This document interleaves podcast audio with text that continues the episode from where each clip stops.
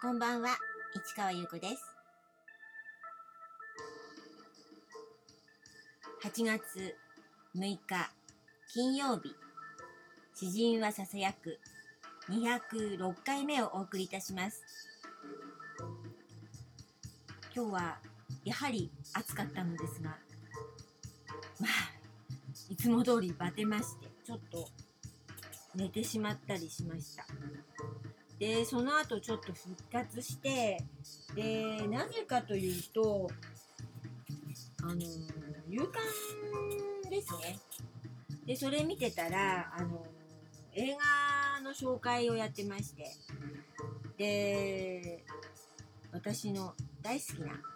ダイアン・レインさんそれからケビン・コスナーさんがえ老夫婦役ということでなんか映画が今公開されてるらしいんです。今ちょっと新聞持ってきたんですけど「す、え、べ、てが変わった日」っていうタイトルなのでね。まああの興味ある方はトレーラー見ていただいたらと思うんですけど私もトレーラー見ました。えー、ダイアン・レインが老老夫婦というか老人役みたいなちょっと衝撃的だったんですけどでもなんか素敵な女性でしたね。トレーラー見てたらなんかただでは済まないような内容みたいな感じだったのでなんか普通のあのドラマかと思ったらサイコスリラーとか書いてあるんですよ。えーって思ってちょっとびっくりなんですけど。まあダイアン・レインはねリトル・ロマンス。あれね公開された時にすごい夢中になってもう素敵可愛いみたいな。でもちろん DVD 持ってます。っていう感じなんですけれども。でも素敵な女優さんはねつまでもねなんか素敵な感じででもいろんな役をやっててまあ男優さんもそうなんですけどなんかねあの最近ちょっとあの今のねあの俳優さんというか若い方ちょっとあんまり知らないんですけどちょうど自分が見てた頃のあの俳優さんのことちょっと今調べててでいろいろあの今は簡単にねネットで情報が得られるのででちょっと見たりなんかしてて結構あこんなこと今やってるんだとか結構ちょっと楽しくなっちゃってで今日はあの夕方からさっきぐらいまでねちょっとそのことでねあのいろいろ調べまくってたという感じでした。はい。ということでねそうです、え、昨日の続きですよね。昨日結局2017年の話をずっと続けてて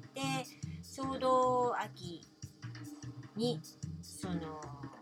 弥生坂ギャラリーがリニューアルしてしまう直前に「ハウス・オブ・リボル27」をギリギリ開催しその時にその次の年に金沢の21世紀美術館で展示することになる「不念仏」というねあの大きな作もそこでお披露目展示してそして「夢の凝縮」という詩集も、えー、発表しました。そしてその2017年の終わり。終わりというかでも10月ですね。10月10日から14日。フランスのパリギャラリージョセフ・サンマルダンにてアートブック海賊本ナンパ船を展示。したわけです。で、ほんとね、ここ行ければよかったな、行けばよかったなって後からちょっと思ったんですけど、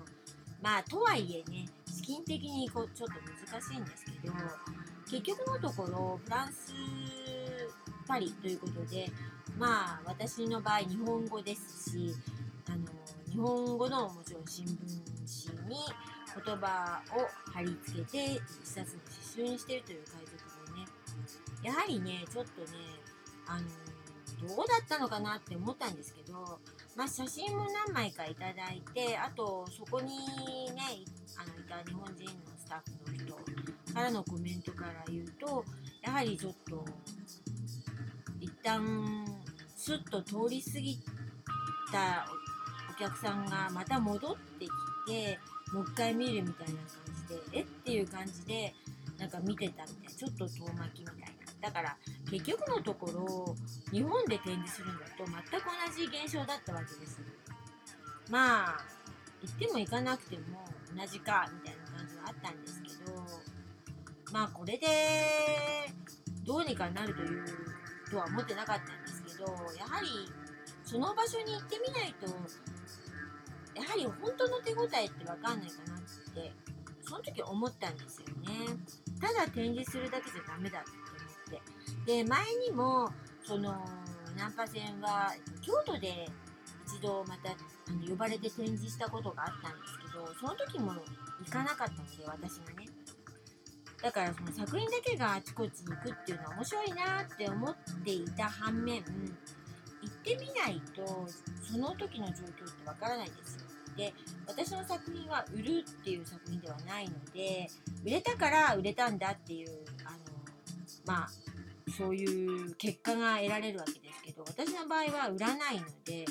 よくわからない感じになっちゃいますよね。でそれでちょっと考えをあのいろいろねまあ変えるというわけではないんだけどやはり行けるところなら行きたいなと思いそれで金沢の21世紀美術館はその次の年になるのでこれは絶対行こうってやっぱり思ったんです。というところでね今日はねあのー、そのフランス・パリに行ったね不燃物ではなくてナンパ船ですねナンパ船のあの写真をねちょっとねあのー、紹介の写真のところに、えー、アップしたいと思います。というところでこの続きはまた明日ね